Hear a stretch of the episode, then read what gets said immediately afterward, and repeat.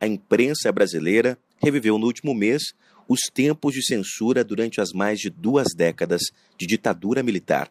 Pela primeira vez na história da redemocratização brasileira, o Supremo Tribunal Federal mandou retirar do ar uma reportagem.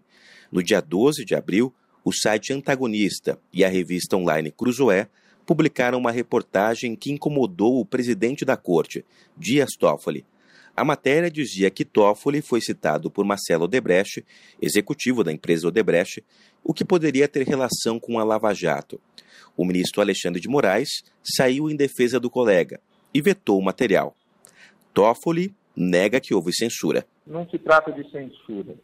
Censura que é proibido pela Constituição e corretamente proibido é a censura prévia. É tirar do ar aquilo que ainda não foi. É tirar do escrito aquilo que ainda não foi publicado. Pode gerar danos e também pode gerar o direito de retirar do ar aquele conteúdo que é algo que vilipendia alguma pessoa. Para a Comissão de Liberdade de Imprensa da Ordem dos Advogados do Brasil, a ação do STF foi um acidente de percurso, mas deixa um sinal de alerta para quem repetir o ato, como explica o advogado Walter Vieira Seneviva.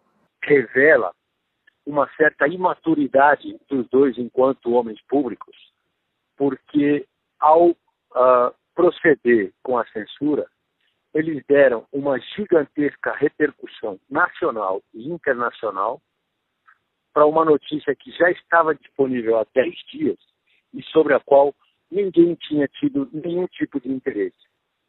Portanto, menos pelo aspecto jurídico e mais pelo aspecto prático, esse episódio assume importância para que os homens públicos saibam.